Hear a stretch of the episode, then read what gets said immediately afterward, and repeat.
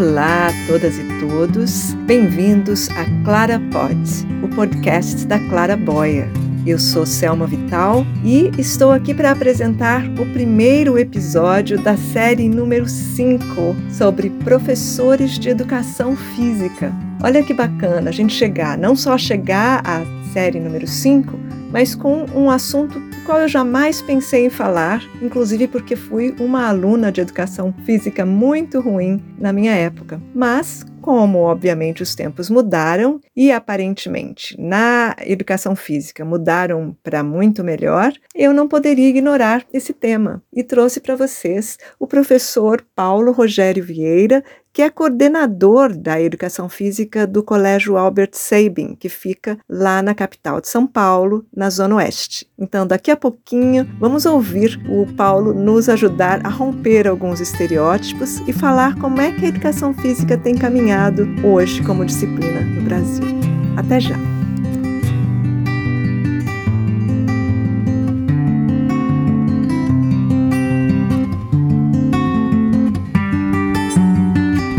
Eu estou aqui com o professor de Educação Física do Colégio Albert Sabin, que fica na zona oeste da capital paulista, o professor Paulo Rogério Vieira. Muito bem-vindo, Paulo. O Paulo Rogério tem histórias bem interessantes para nos contar, é, como professor de Educação Física, mas também como ex-atleta do voleibol. Então, ele é uh, um, um, esportista que, de alguma maneira, leva essa experiência para os seus alunos lá no colégio, no Colégio Sabin. Então, bem-vindo novamente, Paulo. Eu gostaria que você contasse um pouquinho dessa sua trajetória, né? Você me disse aqui que você começou é, como estagiário na escola onde você está, está hoje, então deve ter aí uma, uma trajetória que você poderia nos contar. Legal, legal. Obrigado, então, estava é, contando um pouquinho da minha trajetória, né? São 24 anos de Colégio Albert Sabin. É, eu sempre avalio que é uma vida, né? Passada aqui nessa escola e é muito prazerosa, tenho muito orgulho disso. Comecei aqui como estagiário, depois, de uma forma mais séria, já contratado pela escola, virei técnico de voleibol e, e, até hoje sou, né, pela minha paixão pelo voleibol e pelo meu histórico como, como atleta. E também abracei outras frentes aqui nessa trajetória de 24 anos, ah, como professor de educação física, a princípio do, do, dos pequenininhos do Fundamental 1, e depois eu fui uh, subindo a, a, a, as faixas etárias, cheguei ao ensino médio também como professor, e nessas últimas horas aí, há, há, seis anos, eu sou coordenador aqui da, do colégio, né? Lidero uma, uma equipe maravilhosa aqui de professores e confesso que sou, tenho muito orgulho de tudo que, que construí aqui nessa escola. Muito bom. A gente estava falando, né, é, Paulo, sobre essa ideia da educação física como uma uma matéria que não seria tão relevante quanto as demais. Né? Então, tem um certo mito. É óbvio que eu falei, como eu já disse aqui ao Paulo, como eu sou mais velha, às vezes eu trago esse mito que deve ter se desfeito ao longo dos anos. Como é que é isso hoje, Paulo? As pessoas ainda têm um certo preconceito com relação ao valor acadêmico, à importância da educação física dentro do currículo? É, eu acho que as coisas uh, mudaram muito ao longo do, dos anos, Selma. Eu acho que a gente tinha, né, se a gente colocar aí uma educação física de 30, 40 anos atrás, a gente tinha uma educação física muito diferente que é hoje, no sentido ainda tinha muito ainda a, a influência do militarismo, no sentido da, da formação, das práticas muito formatadas. E a gente entende hoje a, que a educação física, ela ela achou um, um, espaço na escola que ela pode colaborar é, com toda a parte acadêmica que, que se constrói na, na, escola, ela pode ser uma forte aliada, uh, e não uma, uh, uma área da escola que concorre com a outra, e sim no sentido de, de, de aliança, né, interdisciplinar com a educação física. Então, a, a, a, gente entende que a educação física ela não só pode contribuir no contexto escolar com o aprimoramento né, da, da, das qualidades uh, atléticas dos alunos aqui, mas também ela pode contribuir muito nessa questão uh, de uma melhora no desempenho acadêmico dos alunos uh, nesse contexto escolar. Então, a educação física hoje é muito diferente, né? Aqui na nossa escola, ela tem um forte viés, né? Tudo que a gente faz uh, de esportes aqui, a gente tem o lado competitivo, mas o nosso principal objetivo aqui na escola é associar educação física e esportes à qualidade de vida, né? levar os nossos alunos aqui a ter uma vida ativa hoje e levar essa vida ativa para o futuro, né? que eles realmente se tornem adultos ativos. Né? Uhum.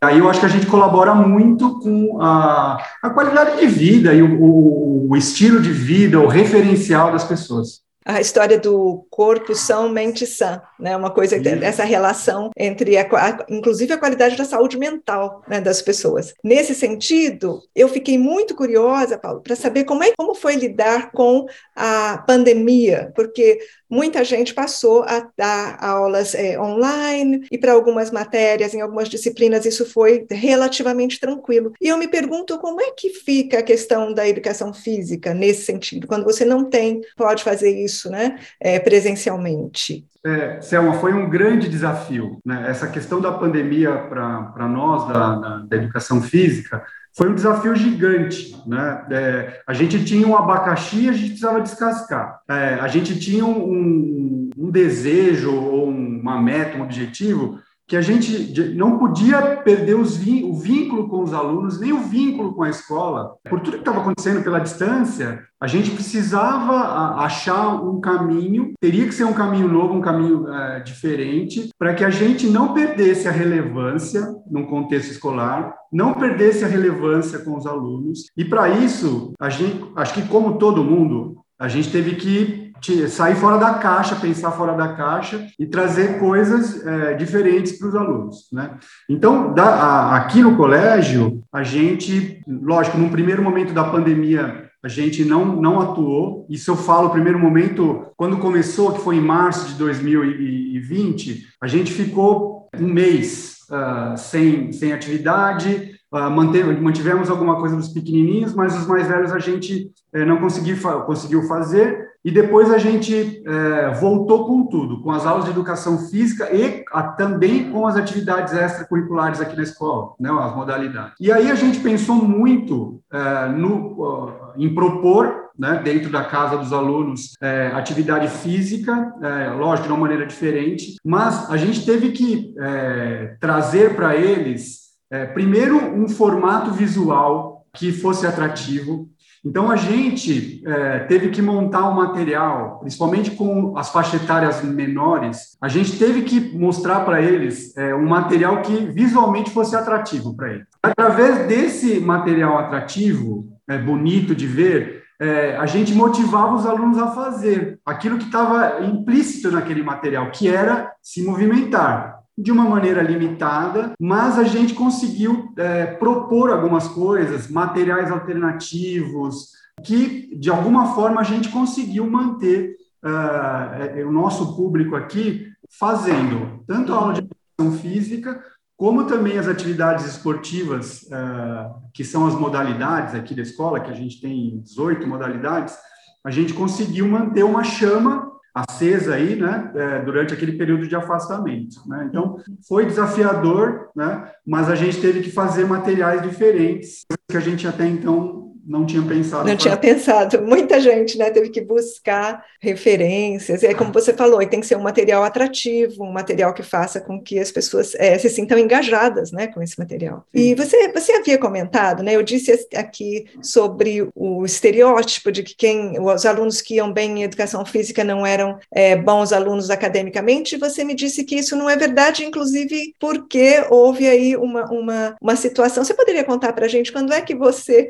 como é, como é é que você pôde né, contra, contradizer essa minha, essa minha falsa verdade sobre a questão acadêmica? Você me sim, falou sim. que teve uma pesquisa, foi isso, Paulo? Foi, a gente fez um levantamento aqui na escola, é, se lá no ensino médio, o público do ensino médio que está ali naquele contexto de vestibular, de preparação do vestibular, se uh, esses alunos praticando esporte aqui na escola, eh, fazendo parte das aulas, das equipes aqui no colégio, se de alguma forma essas atividades esportivas atrapalhavam o desempenho acadêmico dos alunos no, no, no vestibular, né? era, era um distrator. Então, a gente foi levantar. É, os alunos que eram bons em esportes, né, os alunos que faziam parte, estavam vinculados, é, como é que era isso? E também a gente fez uma relação com os, os, os destaques acadêmicos, se isso de alguma forma é, nos dizia é, esse questionamento. Né? E, para surpresa é, nossa aqui, dos uh, os melhores alunos academicamente falando aqui da escola, eram alunos que eram muito engajados ou tinham desempenho esportivo é, muito bom, mas que também eram alunos que tinham destaque acadêmico, né? Então foi uma grande surpresa para nós. A gente fez um levantamento antes da pandemia, foi isso, é, que contradizeu e até de uma forma surpreendente é, essa questão de que o esporte ele pode ser um aliado né? E não um, um distrator aí da, da, questão acadêmica. Aqui, é, acho que vale a pena a gente, é, fazer um acréscimo, Selma, nesse lugar. A gente também tem uma área aqui que a gente é, próximo do esporte, mas a gente fala que é o cultural, atividade cultural. Então, atividade de teatro, coral. Então, isso tudo a gente englobou tá, né, nessa pesquisa. Não foi só a questão acadêmica, mas também é, essa, essa veia artística, vamos dizer assim, que a gente desenvolve com os alunos. Aqui. A questão, o aspecto cultural também conta muito né, nessa, muito, muito. nessa situação. Agora, e você como ex-esportista, né, é, você é, é capaz de reconhecer os talentos aí, quando você vê alguém que tem um, um, um talento acima da média? É, essa é uma questão é, que eu acho que deve ser. Você deve passar por isso, não sei, ou não? Sim, Sim, muito, muito. A gente fala que tem o cheiro, né? A gente, pelo jeito de andar, a gente já percebe. Isso é uma verdade por um lado, mas não é uma verdade absoluta, né? Porque a gente erra às vezes. Também tem um lado que também é, é o inverso, que tem a surpresa, né? Que o aluno que, num primeiro momento, no primeiro olhar, não é um aluno que é, nos diga que tem algum, algum tipo de, de, de, postura acima da média, vamos dizer assim, mas que à medida que o, o processo é, vai se desenrolando, ele acaba surpreendendo, acaba é, se desenvolvendo muito e a longo, a curto prazo, a médio prazo, tem um destaque. Tem uma frase é, do judô, é, o professor de judô nosso aqui, ele fala muito, que às vezes o esforçado supera o talentoso. Né? É, isso é uma verdade na prática, né? Mas também a gente também percebe o aluno que parece que é uma coisa que nasceu com, com o, o, dom esportivo, né? Eu tenho uma passagem aqui na escola que é, eu guardo com carinho, porque o, o aluno ele está numa trajetória de, de, atleta de alto nível. Há uns anos atrás eu recebi um aluno de sexto ano, que é o, o primeiro ano nosso aqui com treinamento de voleibol, e esse aluno, é, eu no primeiro momento não dei aula para ele, mas cruzei com ele ali no final de uma aula, olhei, eu falei assim, poxa, você não não, não, tá no treino do vôlei, né? É, ele falou, não. É, eu falei, você gostaria de, de, treinar o vôlei? Porque eu, eu vi o jeito dele me chamou a atenção. Ele falou, ah, eu gostaria de, de, de treinar o vôlei. E, por coincidência, o pai dele estava sentado no pátio, ali assistindo a aula. E eu imediatamente é, fui falar com o pai. O pai, por coincidência, era ex-atleta de voleibol. E falei, falei se é, poderia chamar o Lucas para treinar comigo voleibol. O pai dele falou, ok, pode, pode chamar. E eu acertei na mosca. Esse menino tem o espírito de, de atleta, né? E hoje ele tá, faz parte aqui do, é, de um atleta, de uma equipe de alto nível aqui da cidade de São Paulo, que é o Centro Olímpico, né? aqui e está numa trajetória linda de, de, de formação de, de, atleta. Então, assim, às vezes a gente acerta, às vezes a gente é surpreendido, né? É, mas acho que isso tudo faz parte da, do contexto esportivo. E como é que é incluir, né? Porque a gente fala muito de educação inclusiva hoje, e como eu comentei que eu estou chorando as pitangas aqui para o Paulo, que eu fui muito excluída por não ser uma grande atleta no meu tempo de escola. Uh, e eu vejo que hoje há uma preocupação um pouco mais. As pessoas, os professores em geral, né, têm um pouco mais de cuidado em, na tentativa de incluir aqueles que não são esses futuros atletas, ou que não têm o que a gente costuma chamar de. É, ou do talento, né? Mas que podem ser pessoas esforçadas, como você bem deu o exemplo, né? Tem algum esforço aí na sua equipe, sob a sua direção, para incluir todo mundo nas atividades, Paulo? É, eu diria que é mais que um esforço, Selma, é uma obrigação, né? É, na verdade, quando a gente fala de inclusão, a gente, na educação física, eu acho que também em outras áreas também, a gente precisa também falar uma palavrinha-chave, que é diversificação. É, se a gente não diversificar o conteúdo, se nós não trouxermos às aulas coisas novas, coisas diferentes, a gente não consegue incluir, né? Porque sempre a gente vai ter uma turma heterogênea na nossa mão. Né? Então a gente vai ter pessoas que gostam de atividade com bola, a gente vai ter alunos que gostam é, de atividades físicas mais vigorosas, tem alunos que gostam de, um, de, é, de jogos uh, de uma forma mais lúdica.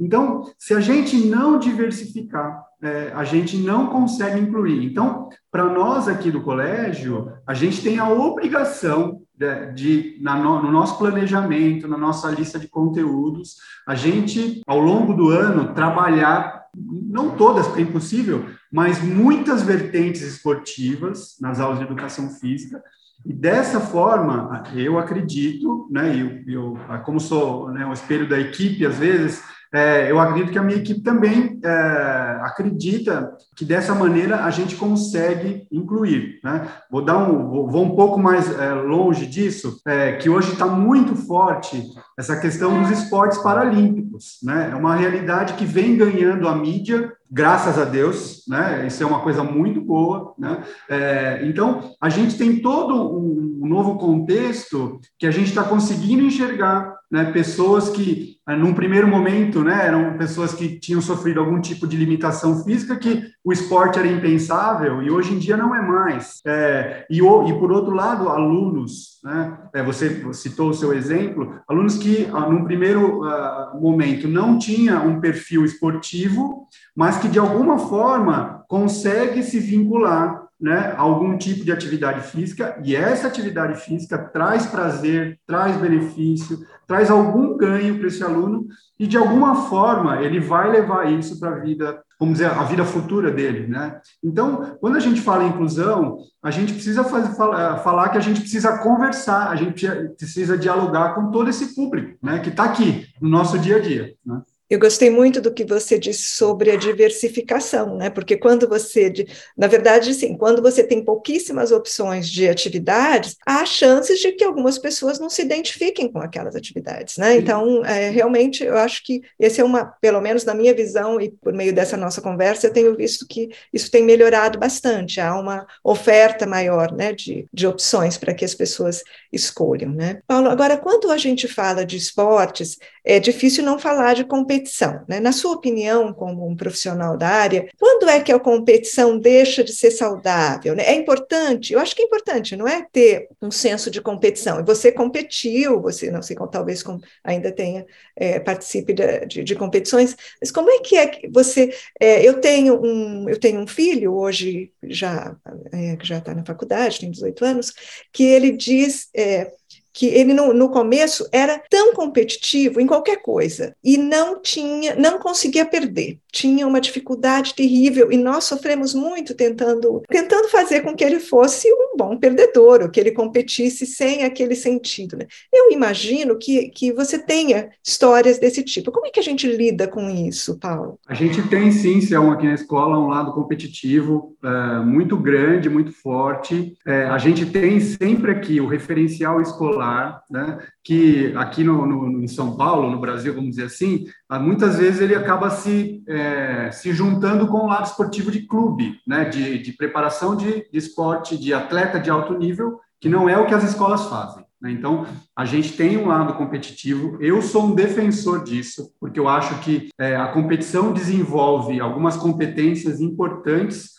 na, na formação uh, humana, né, do, que a gente vai aplicar isso uh, uh, quando adulto, né, essa questão de superar desafios, é, trabalhar em equipe, né, se mobilizar através de um objetivo, reconhecer o seu, o seu limite e o limite dos outros, né, tem uma série de coisas aí que é, tão uh, incluído nessa, nessa questão competitiva. Né?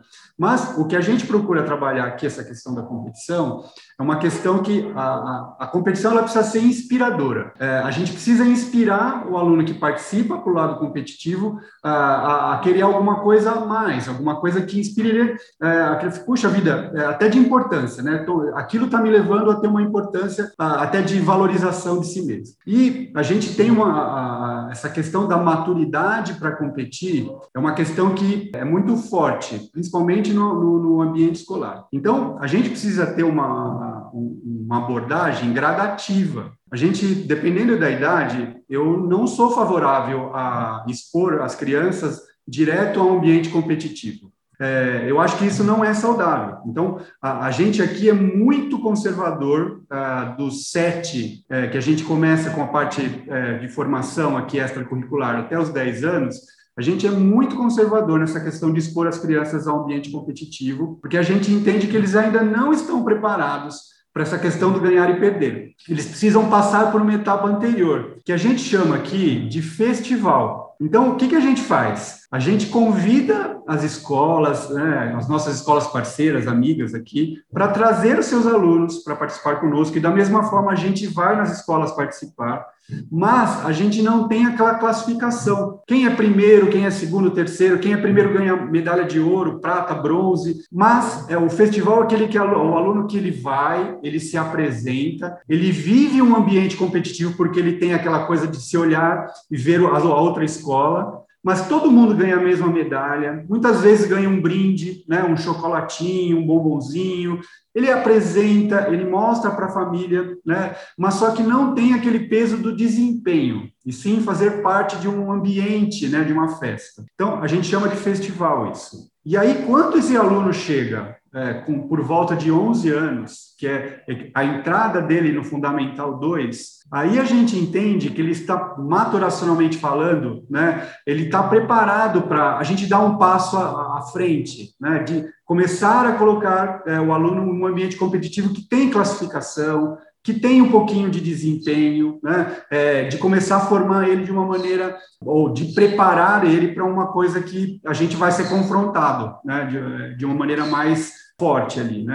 Então, a gente tem um, um, um caminho, Selma, que, que acho que tem que percorrer para a gente não expor o aluno precocemente a um, uma questão de competição que muitas vezes é injusta, que muitas vezes é, é, é, é assim, é cruel, né? É, e que a gente acha que não tem ganho nenhum. Expor uma criança a um ambiente que ela não está preparada, no meu modo de ver, não tem ganho nenhum né? nem para quem ganha facilmente, nem quem, quem, perde muito. Então, a gente entende que precisa ter um caminho aí. Então, pelo que eu entendo, há, há sim uma, é, um roteiro né, que deve ser seguido, que deve ser respeitado. Eu tenho, ah, na verdade, uma, uma pergunta que me ocorreu agora, que, vem, que tem a ver com o que nós falamos antes sobre a diversificação. Existe no Brasil e eu vejo aqui nos Estados Unidos tem outros problemas nessa área, mas eu vejo muito no Brasil, especialmente para os homens, embora nós tenhamos times femininos de futebol muito bons também, uma certa obrigação ou uma certa tradição de que os meninos jogam futebol. Isso tem se rompido? Isso é saudável ou não? Como você vê isso, Paulo? Eu acho que não. Eu acho que não, porque eu acho que essas coisas estão mudando, graças a Deus, né? Esses estereótipos vêm caindo eu, eu, diria que a gente aqui tem duas realidades nesse sentido, né? que é, a gente precisa trabalhar em cima disso. É, é, aqui no Brasil, a gente tem uma cultura predominante, cultura do futebol é uma cultura predominante. Né? Então, é, meninos por volta de 10, 11 anos é, têm uma, uma grande tendência a querer fazer futebol. É, só que a gente precisa é, quebrar isso. A, a, a, as meninas também precisam fazer é, o, o, futebol, porque eu acredito que é um esporte que desenvolve algumas habilidades bacanas, né?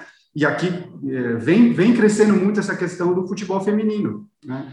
É, então, é, eu diria que a gente já tem ganho nesse lugar, a gente oferece na mesma medida de carga horária, de frequência, de oferecimento para todas as faixas etárias, tanto o futebol feminino como também o futebol masculino, né? Não tem uma diferenciação, olha, os meninos, é, eles é, podem ter mais aulas que as meninas, é, isso não pode acontecer, né? Então, é, a, a, estimulação é igual, tanto para os meninos como para as meninas, e eu acredito que a gente vem tendo bons resultados nesse lugar, porque aqui a gente tem, da mesma forma que os times masculinos, a gente também tem os times femininos. A outra realidade que a gente tem é na ginástica, ginástica artística. A gente tem uma, uma, é, uma tendência nas meninas ali de 7, 8, 8 anos, a quererem muito fazer a ginástica e os meninos menos. E que também a gente atuou nesse lugar e a gente hoje tem uma equipe de, de, de ginástica masculina aqui, é, por volta de 30, 35 alunos